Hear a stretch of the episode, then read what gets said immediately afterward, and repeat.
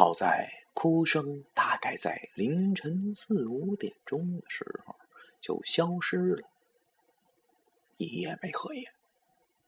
我爷爷壮着胆子往窗子口一瞄，见院子里空无一人。又过了一阵儿，天儿就蒙蒙亮了。爷爷壮着胆子到了院子里，只见院门紧锁，不像是有人进来过的样子。院子里的大黄狗直挺挺的死了。内脏被掏了个干净，血污混合了血，已经被冻住了。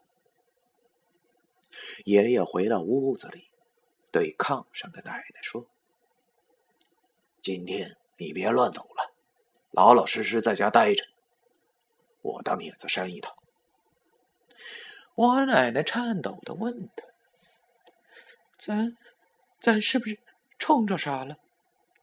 爷爷没说话。七点多的时候，他把昨晚上没吃完的黄米饭热了热，胡乱和奶奶吃了点后，便背着家里一袋子高粱米和一坛几十年的自酿美酒出门了。所谓“冲着啥”，是东北话，意思就是犯到鬼神之说。按现在的话来讲，一般叫做。见鬼了！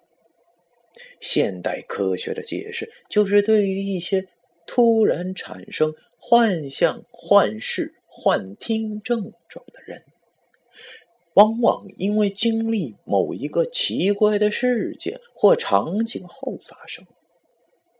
也有一些地方的人把这种现象称为撞邪。但是世界之大。无奇不有，有很多事情是我们没有亲身经历过的。道听途说的故事，往往都有个模棱两可的结局。但是我爷爷奶奶这个故事，却间接的影响了我的一生。